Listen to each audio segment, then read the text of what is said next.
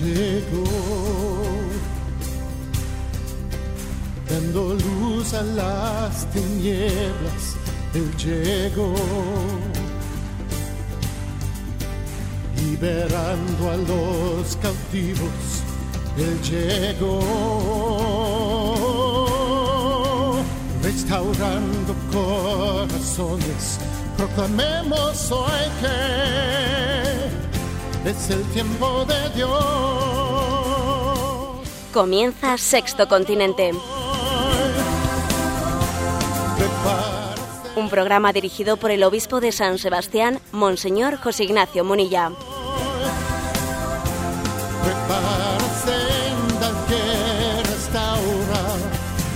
Prepárate hoy con el corazón.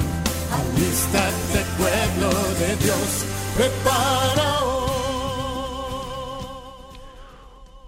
Feliz Pascua de Resurrección a todos los oyentes de Radio María. Damos gracias a Dios por poder decir esta palabra. Feliz Pascua de Resurrección. Celebramos este programa en este día 21 de abril, concluida la Semana Santa, pero dentro de esta octava de Pascua, que va a ser una octava de Pascua inolvidable en la historia de la Iglesia. Si ayer la Iglesia proclamaba la resurrección de Jesucristo y nos adentrábamos en esta octava esperando la celebración que será concluida con la canonización de Juan Pablo II y de Juan XXIII, ni más ni menos. ¿Qué octava de Pascua nos espera? ¿Qué culminación, qué broche de oro a los misterios de la redención? Por si alguno no se había dado cuenta, para esto ha venido Jesucristo, por eso entregó su vida, por eso resucitó, para que seamos santos. La muerte y resurrección de Jesucristo muestra su fruto en estas dos canonizaciones, Juan Pablo II y Juan XXIII. Ese es el fruto de la sangre redentora y de la resurrección gloriosa de Jesucristo, la santidad. Bueno, pues estamos eh, deseando poder celebrar este, este acto tan, digamos, especial, histórico que tendremos, que tendrá lugar el próximo domingo en la Plaza de San Pedro. Allí acudiremos y los que los que no estéis, que sepáis que os vamos a encomendar a todos y que estaréis allí presentes a través de esta gran familia de Radio María. Pero vamos adelante con nuestro programa, que sabéis que siempre tiene un primer momento, este programa de Sexto Continente, un primer momento de encuentro con los oyentes. Y lo hacemos a través de ese email eh, sextocontinente arroba radiomaria.es y, y este programa también tiene pues una vocación de hacerse presente en las redes sociales a través de la cuenta de Twitter arroba obispo monilla y a través de también del muro de Facebook que tiene está nombre de mío personal de José Ignacio Monilla. Y hoy vamos a pedir que desde Madrid nos formulen las seis preguntas que hemos seleccionado, la primera de las cuales nos lleva nos llega desde Melilla. Adelante, por favor. Muy buenos días, monseñor. La primera pregunta es de Rafa Moya y dice, me gustaría plantearle la cuestión de si a veces puede ser conveniente no resistirse a la ira cuando la mansedumbre permanente no parece tocar los corazones de quienes te hacen la vida imposible o te molestan. Ya sé que puede sonar extraño lo que digo, pero recordemos también que el propio Jesucristo en circunstancias concretas como cuando observó a los mercaderes hacer del templo de su padre una morada de ladrones, no pudo contener su rabia. ¿No creemos, Señor, que a veces la ira puede comunicar cosas que a veces la mansedumbre no tiene capacidad de comunicar? No me refiero a una rabia cuyo fin sería el de constatar tu odio hacia quienes la diriges y que te cerraría las puertas a la posibilidad de perdonarlo, sino más bien un modo de rabia que manifieste una especie de grito desesperado que pueda ayudar a despertar la sensibilidad en los demás. Bueno, vamos a ver. Eh, en esta pregunta de Rafa, a mí hay dos cosas. Una me suena bien y otra me suena un poco mal, ¿no? Creo que él entiende bien cuando dice, bueno, esa especie de, de puede ocurrir, ¿no? Como Jesús hizo en el en, la, en, la, expulsión de los mercaderes del templo, una forma de manifestar también pues, eh, lo que eh, esa profecía del Antiguo Testamento que San Juan ve cumplida en el gesto que hace Jesús en la expulsión de los mercaderes. El celo de tu casa me consume. Por lo tanto, sí existe esa santa ira de Dios que los, que los mm, profetas y el mismo Jesús en ese gesto profético eh, pues la vivieron. Por lo tanto, si, si es entendida, ¿no? Pues no como constatar mi rabia o mi odio, sino como eh, un grito que intenta despertar los corazones insensibles, está bien enfocado.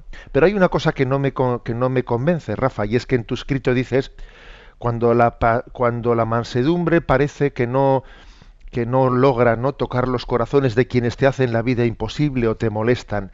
Es que yo creo que esos gestos, esos gestos de Jesús o de los profetas, ¿no? Eh, no, no, han sido realizados por la, porque la gente me molesta o que la gente me hace la vida imposible. Ahí yo creo que lo que toca es aplicar la doctrina evangélica de cuántas veces tengo que perdonar a mi hermano, pues 70 veces 7. ¿eh?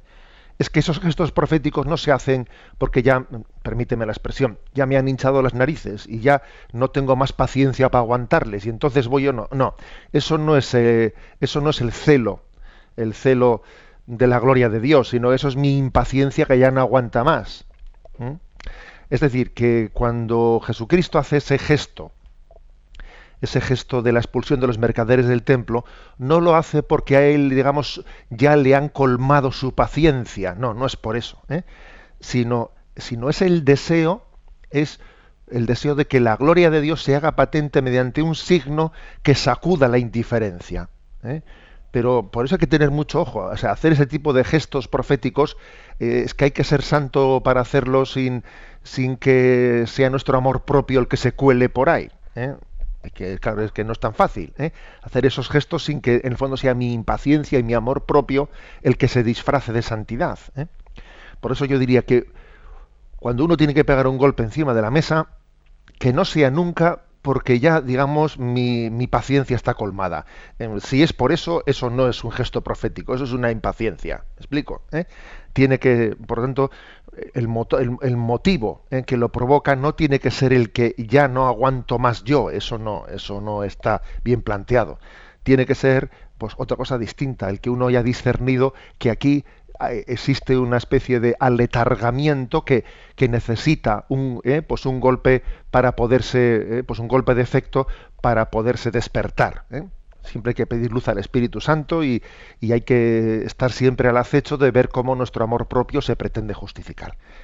Adelante.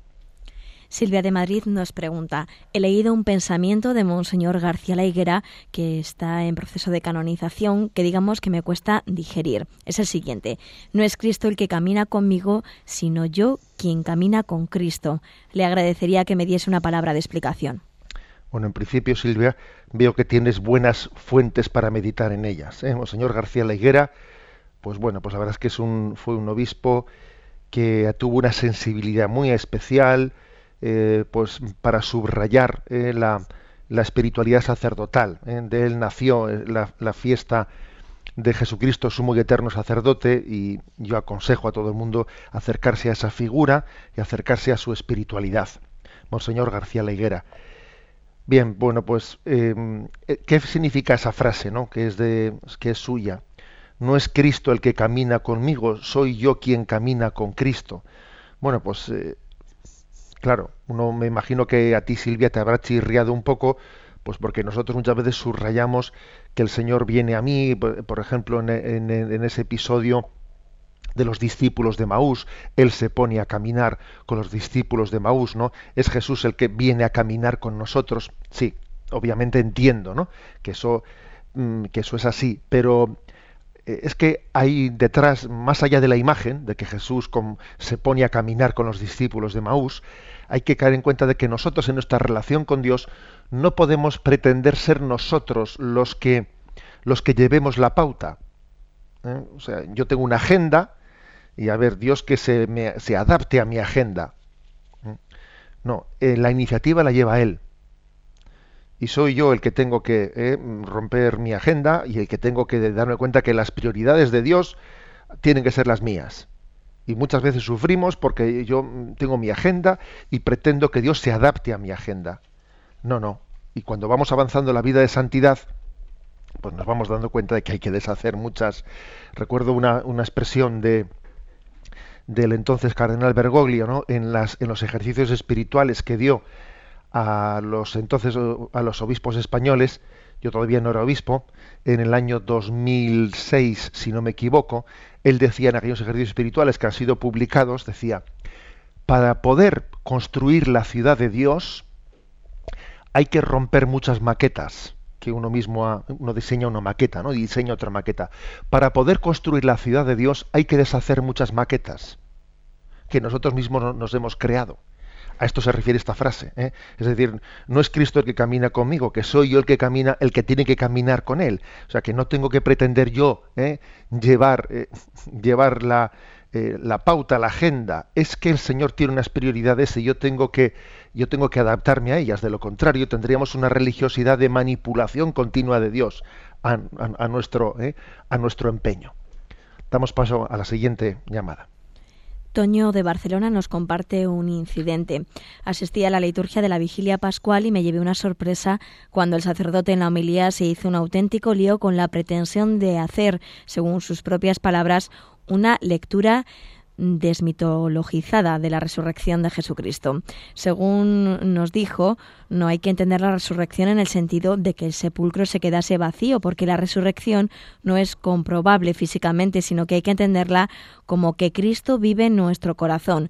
Para ser sincero, a mí se me debió quedar cara de tonto y no reaccioné, y mi suegro, que tiene mucho genio, se salió de la iglesia. ¿Qué le parece a usted y qué consejo me daría?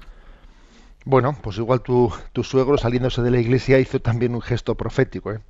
Bueno, vamos a ver, fuera de bromas, ¿qué, ¿qué, es lo que yo diría? En primer lugar, que los seglares, cuando vemos cosas graves en la iglesia, eh, cuando veis cosas graves en la iglesia, tenéis también pues un deber de corresponsabilidad, ¿eh? pues mm, para denunciar ciertas cosas. ¿Eh? Si uno resulta que está en una homilia y escucha algo que es absolutamente pues, contradictorio con la fe católica, tiene que ejercer la corrección fraterna, incluso debe de informarle al obispo. Eso es suficientemente grave como para que el obispo de la diócesis sea informado. ¿eh? Por desgracia existen todavía algún pasaje como estos. Hemos tenido unos años de crisis fuerte, en los años 80, 90, ¿eh? Ha existido pues un influjo de racionalismo muy grande entre nosotros y ha existido algún tipo de teólogos, algunos teólogos, eh, pues que han pretendido hacer una lectura racionalizada de los misterios de la fe, en concreto de la resurrección de Jesucristo, eh, pues en este sentido que predicó ese sacerdote. ¿eh? Bueno, es que la resurrección de Jesucristo no hay que entenderla en el sentido físico de la palabra, ¿no? Es que, claro, Jesús resucitó dentro de ti, vive en mi corazón. no es que saliese eh, el cadáver del sepulcro. Es que además la resurrección es algo que está en otra dimensión, superior a la dimensión física. A ver, eh, la resurrección de Jesucristo fue, o sea, fue histórica. Al mismo tiempo tuvo repercusiones más allá de la historia, porque es metahistórica, sí, sí, de acuerdo, pero también fue fáctica, aconteció, aconteció en la historia. Igual que aconteció la encarnación del verbo que tomó carne también la resurrección aconteció, ¿eh? aconteció en esa misma carne que, que, había tomado, por cierto, el verbo las entrañas de la Virgen María, aconteció. ¿eh? Por lo tanto, pretender explicar la, resurrección sin que el sepulcro de Cristo se quedase vacío, etcétera, pues es, es vaciar de contenido la afirmación de la resurrección. ¿eh? Y bueno, pues ha habido autores la Iglesia que sepáis que ya a este respecto ha hecho, eh, pues ha, tomado también una, palabra oficial frente a algún teólogo, por ejemplo Torres Queiruga, que afirmó en sus obras este, esta interpretación subjetiva de la resurrección y la Iglesia hizo el discernimiento sobre sus obras y, las rechazó, ¿no? Y rechazó esa interpretación de una manera pública y objetiva. Me estoy refiriendo a la Conferencia Episcopal Española. ¿eh? Recuerdo precisamente una contestación que le daba pues un gran teólogo, eh, ahora obispo Bruno Forte, mm, mm, le, daba a este, a este autor, ¿no? Torres Quiruga, ¿no? le decía, mira, cuando, cuando Tomás intenta tocar las llagas, porque necesita tocar para creer, ¿no? Jesús, Jesús no le dice, eh, yo estoy dentro de ti, no hace falta que me toques.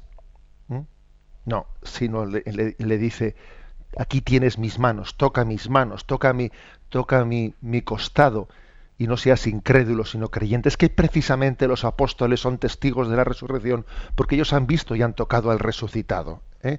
Es que, claro, por lo tanto, creo que, pues que yo un poco en nombre de la Iglesia también tengo que pedir disculpas, ¿no? Por el hecho de que, de que en nuestro en nuestro seno, igual que cuando el Papa pide disculpas por pues porque haya habido episodios en la Iglesia como el de la, algunos sacerdotes que, que han caído en un pecado tan tan nefasto, ¿no? como el de la pederastia, también tenemos que pedir perdón porque hayamos tenido eh, alguna algún sacerdote predicando alguna barbaridad como esa, ¿no?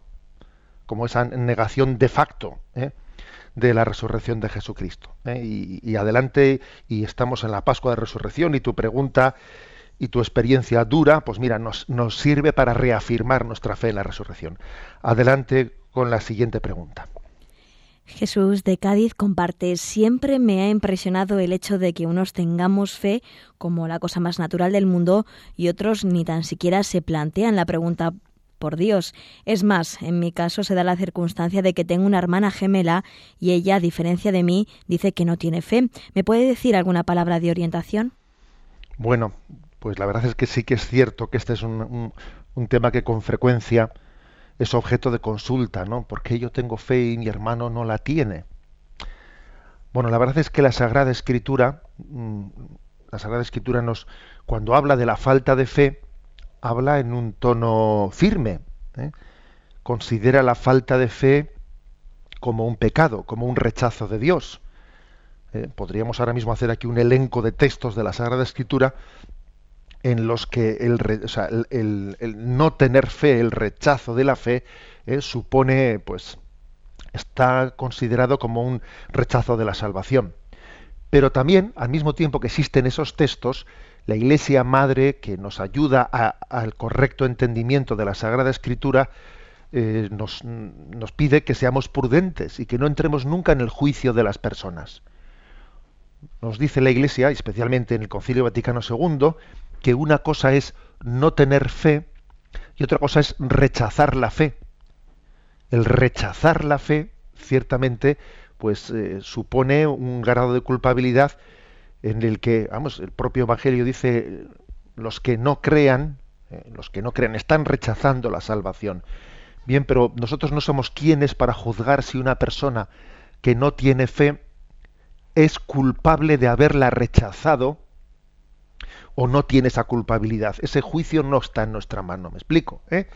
Con lo cual, mm, yo creo que en primer lugar hay que decir no juzguemos, porque no sabemos hasta qué punto una persona ha tenido una culpabilidad, o sencillamente es que en la predicación de la fe que se le ha realizado pues no se le ha explicado convenientemente o tiene algún eh, alguna dificultad porque mira aunque sea hermana gemela tuya me explico eh, cada uno tiene una circunstancia distinta o sea luego no juzgar pero al mismo tiempo no juzgando, sabiendo que tenemos talentos distintos y que cada uno tendrá que responderle a Dios desde los talentos que tiene, pues mira, Dios te ha dado ese don y no te lo ha dado solo para ti.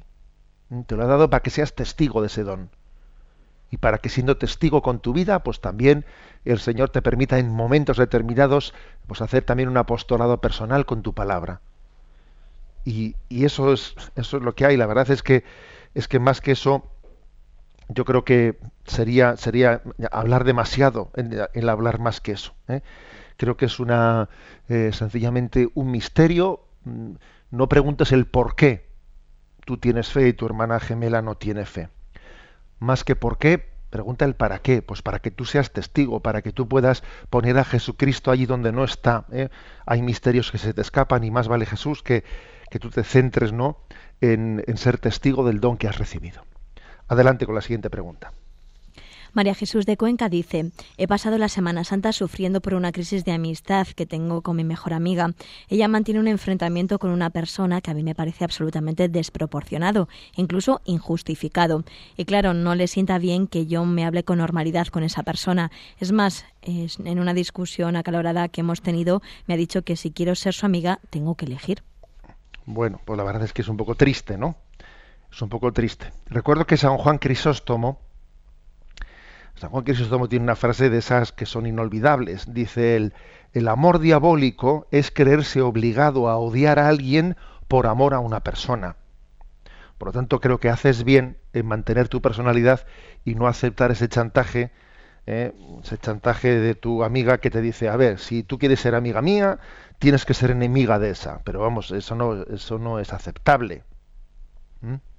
No es aceptable. Eso es un chantaje afectivo. Es que la amistad no tiene que eh, invocar la afectividad para ir contra la verdad. No, claro, tú, como tú eres amigo mío, me tienes que apoyar en mi, en mi obcecación contra el otro. Oye, eso es, eso es manipular la amistad. Hacer de la amistad, eso es pervertir la amistad. También recuerdo eh, pues un famoso no eh, una, frase atribuida a Aristóteles eh, que me la habéis escuchado en este programa más de una vez que dice un latinajo de esos no amicus plato sed magis amica veritas es decir él, él, era amigo de, de Platón y dice, oye, yo soy amigo de Platón, pero la verdad es más amiga mía que Platón. O sea, es decir, yo soy amigo de Platón, pero hemos tenido una discusión y yo no le voy a dar razón a él por el hecho de que sea mi amigo. O sea, no, si amicus Plato, sed magis amica veritas. Yo, claro que es una, es una gracia de Dios ser amigo. Ahora que porque yo sea amigo de mi de, de Platón o, de, o, de, o, tú de tu amiga, ¿no? Porque sea amigo de ella, yo no, estoy, yo no debo de ir con ella al abismo, no debo de ir con ella al error. No. ¿eh? Por lo tanto, ojo con utilizar la amistad como una manipulación afectiva para buscar cómplices de, mí, ¿eh? de mis injusticias. Eso es una perversión de la amistad. Entonces tú, pues mira, pues con paciencia, con cariño, sin ofenderle, pero tienes que afirmar este principio, ¿no? te invocamos, digo, te, encomendamos, perdón, María Jesús, y seguro que el Señor te iluminará cómo, cómo hacerlo. Bueno, tenemos más preguntas, pero la verdad es que el tiempo corre que vuela y casi alguna otra más que tenemos la dejamos para la próxima vez. ¿eh? Vamos a avanzar en nuestro programa y ahora nos, nos pasamos al siguiente de los apartados.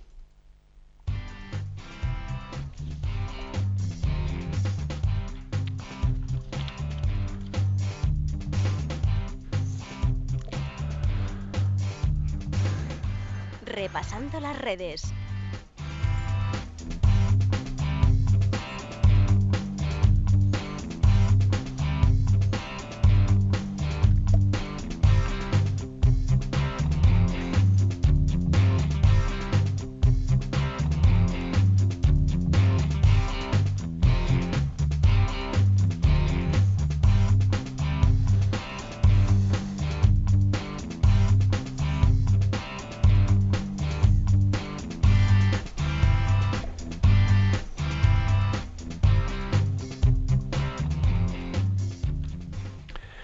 Bueno, pues pasando a este, a este apartado, repasando las redes y como hemos estado en la Semana Santa, pues obviamente lo que encontrásemos en las redes iba a tener eh, pues, pues que ver con este, con, aunque fuese remando mar adentro, aunque fuese también fuera de esas fronteras de la Iglesia, ¿no? Esas fronteras físicas de la Iglesia.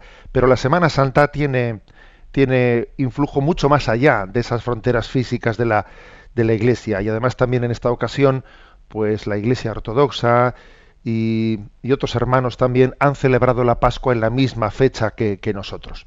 Nos vamos a Estados Unidos, nos vamos a Norteamérica.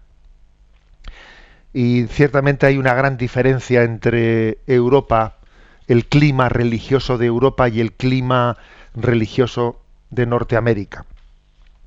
Y bueno, a mí me ha llamado especialmente la atención unas declaraciones que ha hecho Obama el presidente de Estados Unidos junto con, eh, con su familia sobre la Semana Santa. ¿eh? Ha hecho unas declaraciones en las que yo creo que nos da nos dan pie para hacer una pues una, una lectura sobre eh, la, diferencia que hay entre el laicismo europeo y la religiosidad domesticada o la religiosidad liberal en Norteamérica, que ciertamente entre Guatemala y Guatepeor no sé yo exactamente con quién quedarnos, pero escuchado desde Europa las cosas que ha dicho Obama esta semana sobre la Semana Santa, dan que pensar y creo que no tenemos que ser también tampoco ingenuos, ingenuos a la hora de escucharlas. Bueno, pues en concreto, eh, pues de un, pequeño mensaje semanal que suele emitir Barack Obama, decía él, ¿no? Este domingo, Michelle y mis hijas eh, nos reuniremos en torno a nuestros hermanos cristianos del mundo para celebrar la resurrección de Jesucristo, la salvación que ofreció al mundo y la esperanza de la Pascua. Fijaros, ¿eh? esto dicho por Obama en un escrito, ¿eh? en un mensaje difundido por la Casa Blanca en el sábado santo. Eh, veinte días después de su encuentro en el Vaticano con el Papa Francisco, en el que, del que él afirmó que se había sentido tocado ¿no? por ese encuentro con ese hombre de Dios, con el Papa Francisco. Y continúa él diciendo, estos días santos hunden sus raíces en los milagros que tuvieron lugar hace mucho tiempo y sin embargo continúan inspirándonos, guiándonos, fortaleciéndonos. Nos recuerdan nuestras responsabilidades hacia Dios y como hijos de Dios nuestras responsabilidades unos con otros. ¿Mm? Y esto lo dice un presidente norteamericano que no solamente es un impulsor decidido del aborto, sino que ha dado una orden para que todos los seguros médicos, incluidos los católicos, tengan obligación de incluir, cubrir eh, eh, prácticas anticonceptivas y abortistas, o sea, obligando eh, a los hospitales y a los seguros católicos de, bueno, que, que, ha puesto casi en la crisis de tener que cerrar hospitales católicos y tener que cerrar, o sea, y sin embargo este hombre nos dice todas estas cosas, ¿no? Y continúa diciendo, para mí, y para innumerables cristianos la Semana Santa y la Pascua son momentos de reflexión y de renovación.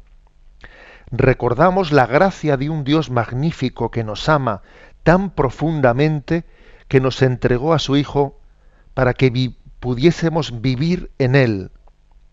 Recordamos todo lo que Jesús hizo por nosotros, el desprecio de las masas, la agonía de la cruz, para que nuestros pecados fuesen perdonados y gozásemos de la vida eterna.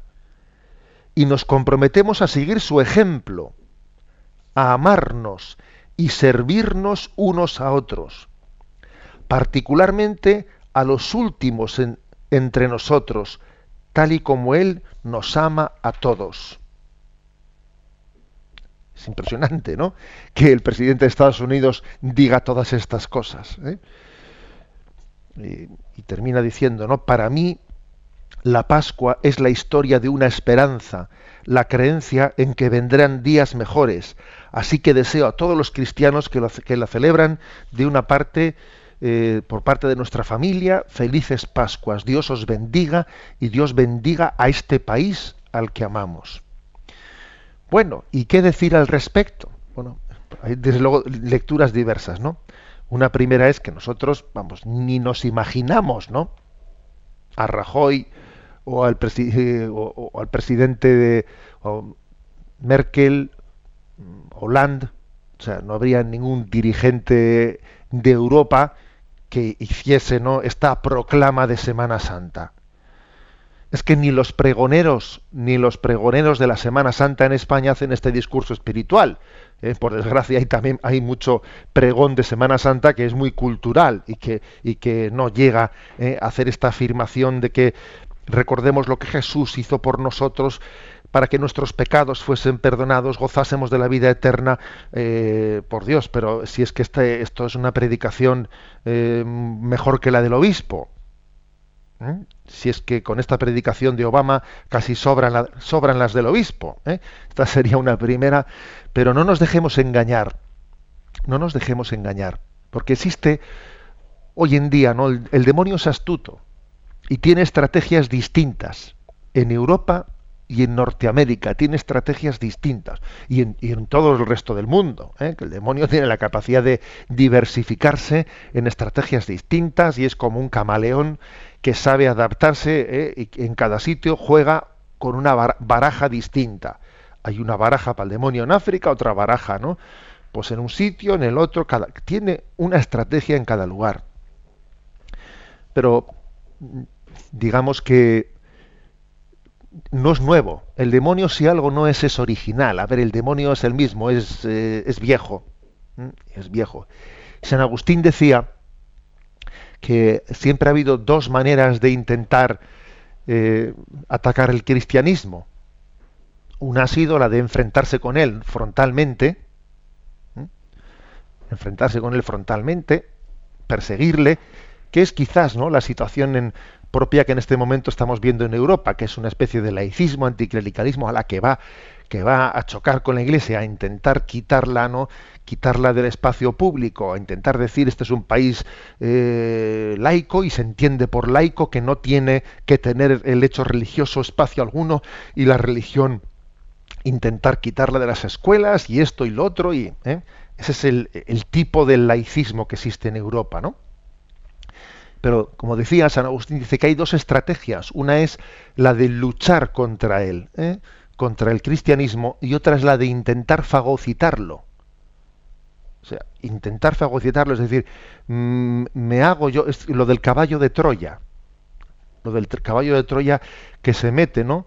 Se mete dentro de las murallas, pero dentro, dentro están los soldados, los soldados dentro de ese, de, ese artilugio y salen dentro ya de las murallas e, y, y, entonces cambian desde dentro las cosas. Y ese es el intento de, de otro tipo, ¿no?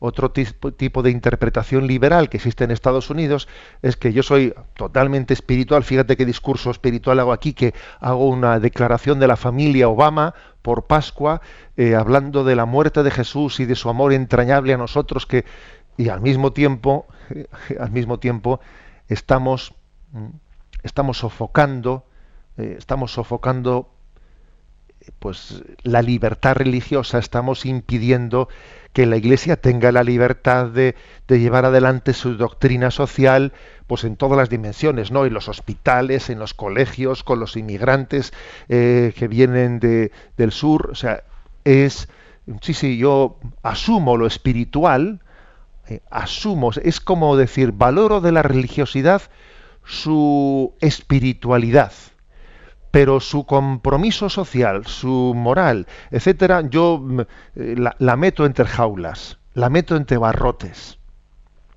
Como un pretender, ¿no? Es como un pretender, pues eso, me compro una naranja, la pelo, pelo la naranja, o cojo un plátano, le quito la cáscara, y bueno, estoy dispuesto, ¿no? Estoy dispuesto a enseñar la cáscara y decir, mira qué bonita, pero, mm, pero el contenido, la carne del plátano, de la naranja, eh, la tiro o la escondo. ¿eh? O sea, estoy utilizando un lenguaje espiritualista, un lenguaje que, le dignifique, ¿no?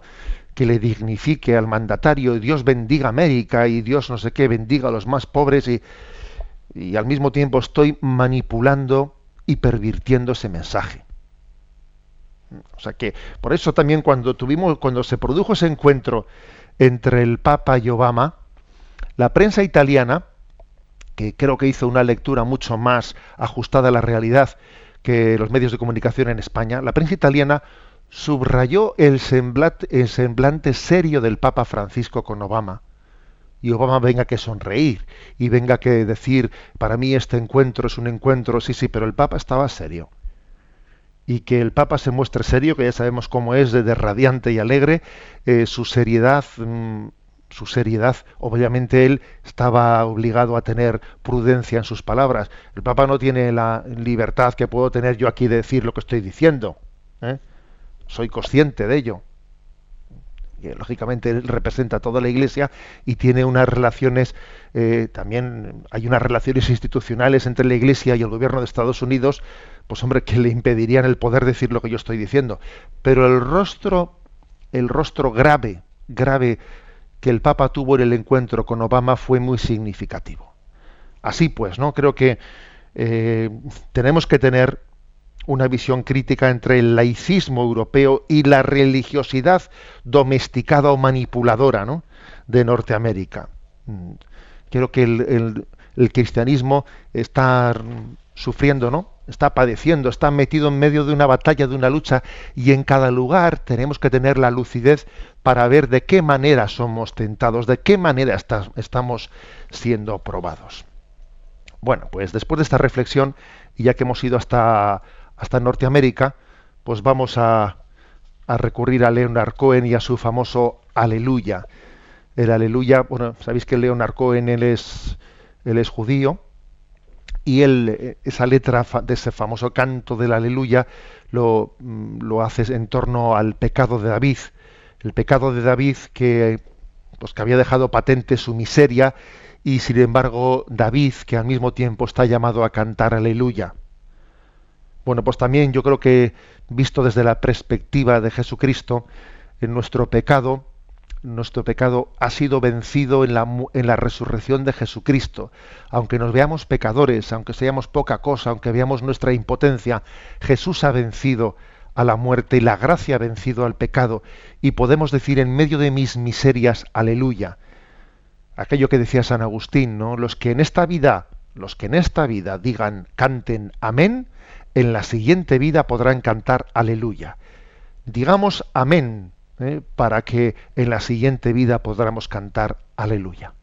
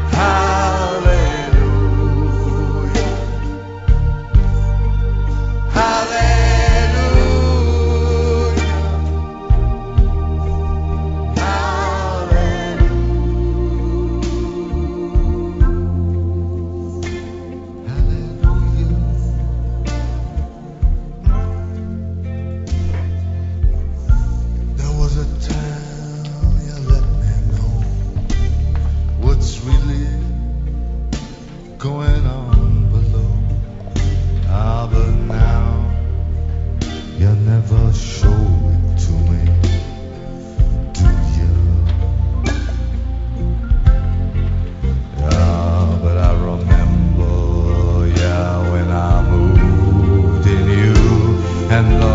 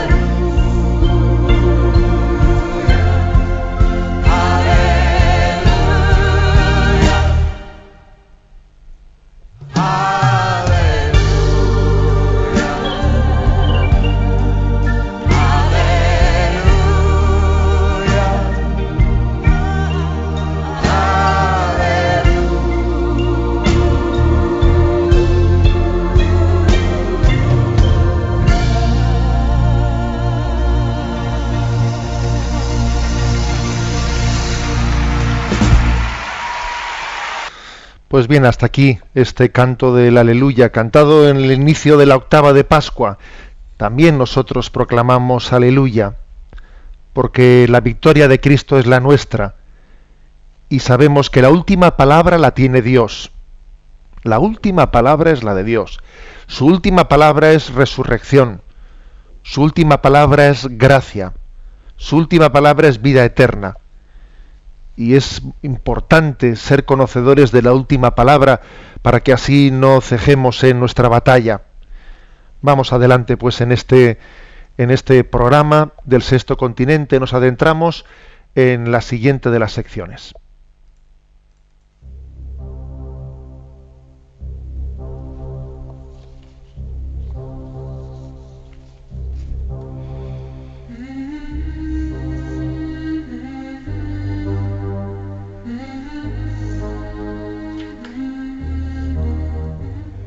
Viento y el mar le obedecen.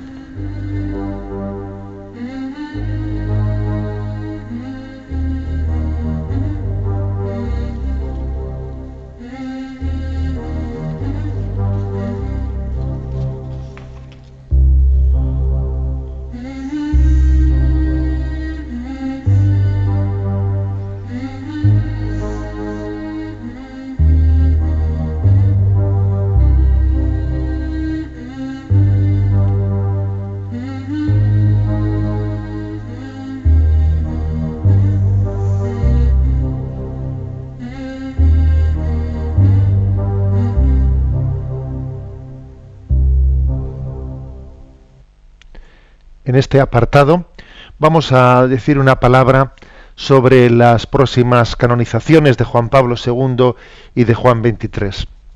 En estos días previos a las canonizaciones hemos conocido pues dos detalles eh, curiosos. ¿no? Uno es que el entonces arzobispo de Buenos Aires, Jorge María Bergoglio, él testificó ¿eh? en la causa de canonización de Juan Pablo II él allí pues hizo su testificación y fue una testificación pues como testigo de la experiencia que él había tenido de, de Juan Pablo II. Afirmó él en su testificación que él siempre le consideró como un hombre de Dios. Y nos dijo y dice en su testimonio, en aquella testificación, Dice, declaro por ciencia directa y por tanto referiré la que fue mi experiencia personal del siervo de Dios. ¿Eh? Así es su declaración en ese proceso de canonización. Él dice, subraya, la neta impresión de que él rezaba en serio, de que su mirada era la mirada de un hombre bueno. Subrayó también su gran capacidad de escuchar frente a todos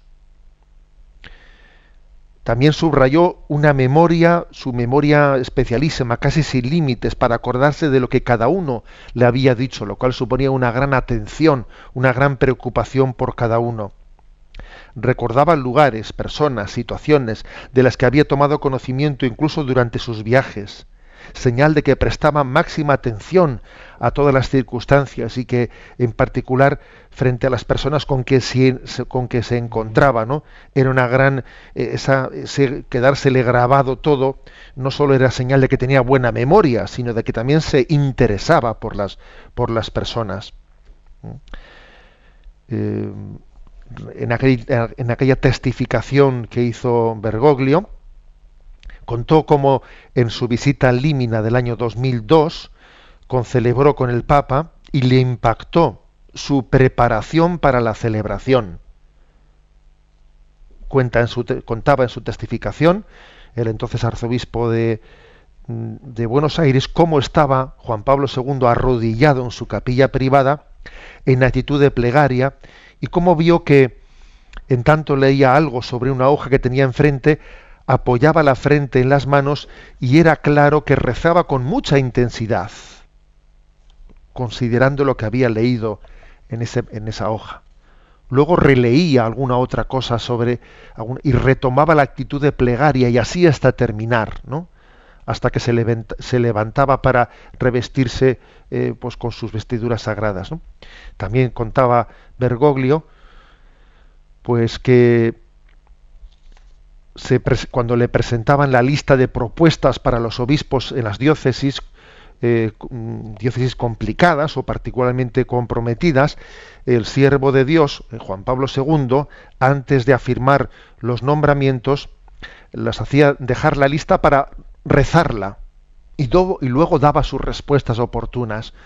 No confirmaba unos nombramientos episcopales sin antes haberlos rezado. Los llevaba a la capilla y allí los ponía delante de Dios, los nombramientos que iba a hacer.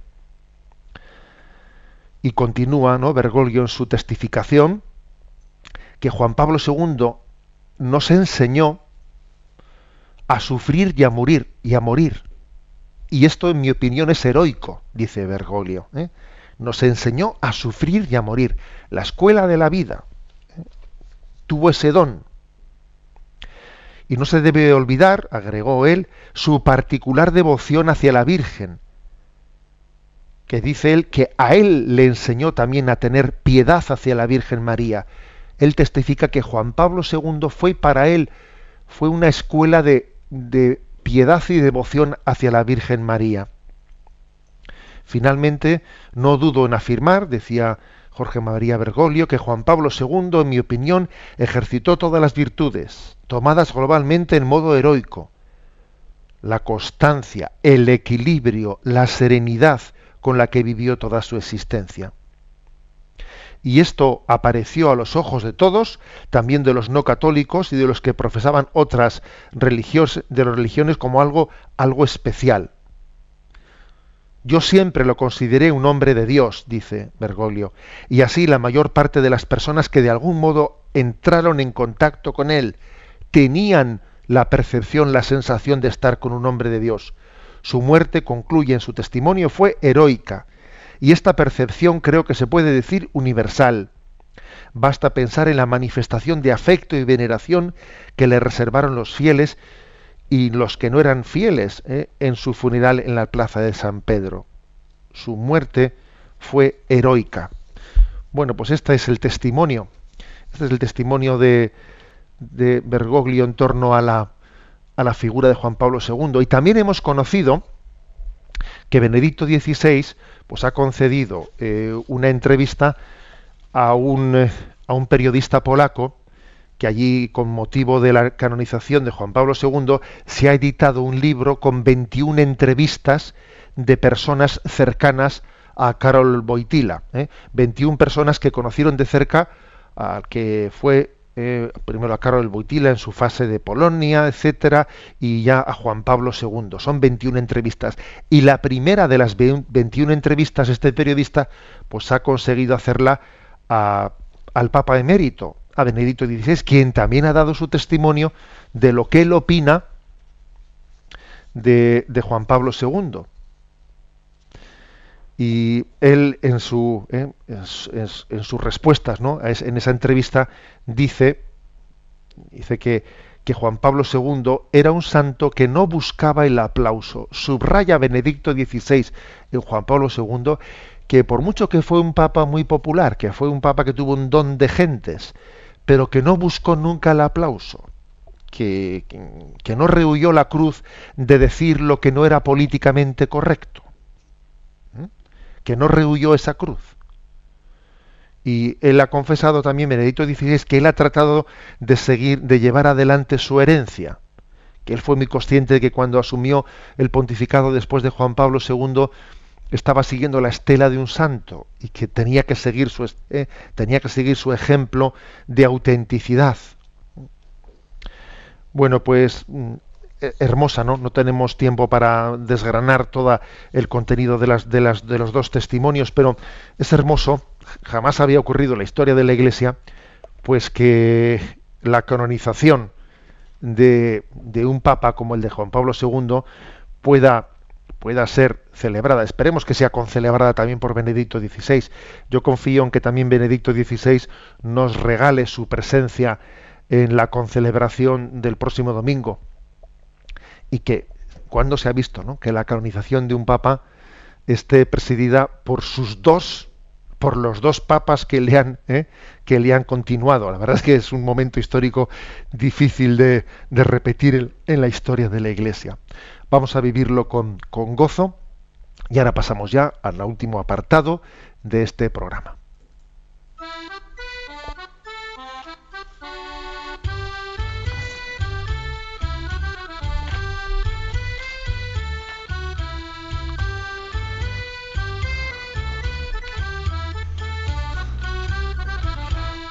Una gota en el océano.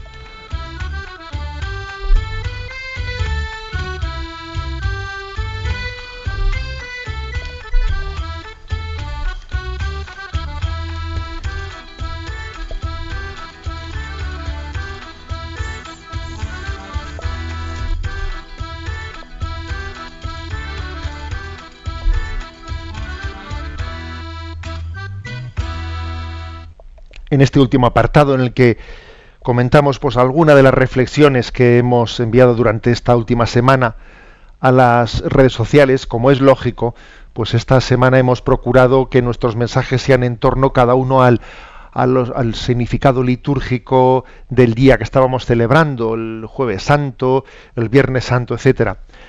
Pero quiero comentar uno de los mensajes enviados durante esta semana que quizás era una reflexión que iba más allá, ¿eh? más allá del sentido de cada uno de los días, ¿no? Y es el siguiente. El cristianismo no es un compendio de prohibiciones, sino un camino exigente de felicidad. ¿eh? Lo repito, el cristianismo no es un compendio de prohibiciones, sino un camino exigente de felicidad. Bien, ¿por qué me ha parecido oportuno enviar este mensaje ¿no? a las redes sociales en esta semana. Porque creo que existen como dos deformaciones del hecho cristiano de signo contrario. Por un lado, por un extremo, existe la, la presentación moralista del cristianismo, eh, que es quien lo presenta o quien lo percibe no sé si la culpa es de quien lo presenta, de quien lo percibe o, será compartida, supongo, la culpa, pero a veces el cristianismo es percibido como un compendio de prohibiciones. Haz esto, o de mandatos, ¿no? Haz esto, no hagas lo otro. Hay mucha gente que se piensa que el cristianismo es moral. Hacer y prohibir. Mandar y prohibir, mandar y prohibir, ¿no? Mucha gente percibe así el cristianismo. Es algo que me quita la libertad, que incluso hay gente que tiene miedo a la conversión, porque se piensa que si se convierte, eso le va a exigir, ¿no? Pues un cúmulo de, eh, de, mandatos y prohibiciones que le va a quitar libertad. Hay mucha gente que, que no ha terminado de convertirse porque percibe el cristianismo como algo que le va a coaccionar su libertad. Esto por un lado. ¿eh? Y por el extremo opuesto, por el extremo opuesto, pues está quien eh, pretende percibir el cristianismo, quien pretende percibirlo, bueno, el cristianismo lo importante es un, espíritu, ¿no? Pues el espíritu de Jesús, que luego cada uno lo interpreta como quiere y entonces ya veré yo a ver después ese espíritu de Jesús, pues de qué manera según mi sensibilidad y según lo vea yo, lo, pero vamos, que a mí el cristianismo ni me manda nada ni me prohíbe nada, sino que soy yo el que vivo el Espíritu de Jesús y lo voy adaptando a mis circunstancias. ¿eh? He ahí ¿eh? dos extremos opuestos, dos formas de manipular, ¿no? Y de, pues sí, de manipular y de deformar el mensaje evangélico. Y hay que decir, frente a estas dos manipulaciones, hay que decir que el Evangelio que Jesucristo es ante todo y sobre todo primero es gracia. Gracia. Antes que ser ley, antes que ser mandato, antes que ser prohibición, es gracia. el encuentro con Cristo es, es, gratuito, es una liberación, es la liberación de, nuestra, de nuestro pecado, de, de nuestra desesperanza, de vernos solos en la vida, de pensar que esta vida no tiene, no tiene sentido. El encuentro con Cristo es gracia mucho antes que ser una exigencia moral, es gracia. Y al mismo tiempo es un camino exigente de felicidad. Es un camino de felicidad, de felicidad, pero es un camino exigente de felicidad. Porque es que algunos han confundido la felicidad pues con el placer. Y han confundido la felicidad con hacer lo que me dé la gana. No, la auténtica felicidad es exigente. Porque buscar lo que nos hace bien, lo que nos conviene, no siempre es lo que nos apetece. No es lo mismo lo que te conviene que lo que te apetece. Y la felicidad es exigente. La facilidad no es exigente, ¿no? La facilidad es la ley del mínimo esfuerzo, pero la felicidad sí es exigente. Entonces, la felicidad exige fidelidad, pero la facilidad no exige fidelidad, exige sencillamente dejarse arrastrar. ¿Eh? Entonces, qué, importante es ¿no? una percepción equilibrada ¿no? Mm, del Evangelio, una percepción en la que yo vea eh, al Cristo en su totalidad, no un Cristo parcial, no un Cristo que yo tomo de él, selecciono, no, no, no. El cristianismo no es un compendio de prohibiciones, es gracia.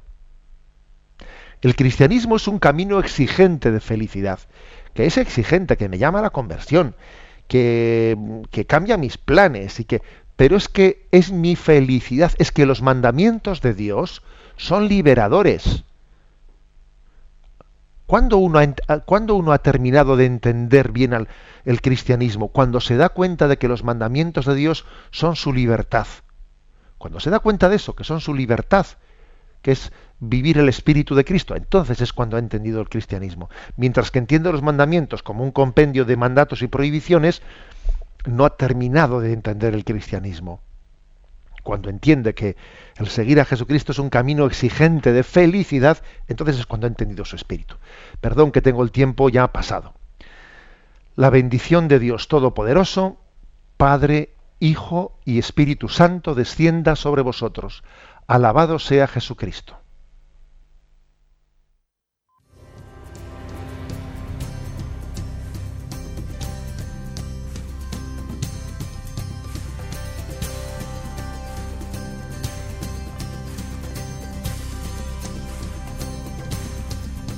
Llegó, dando luz a las tinieblas, Él llegó,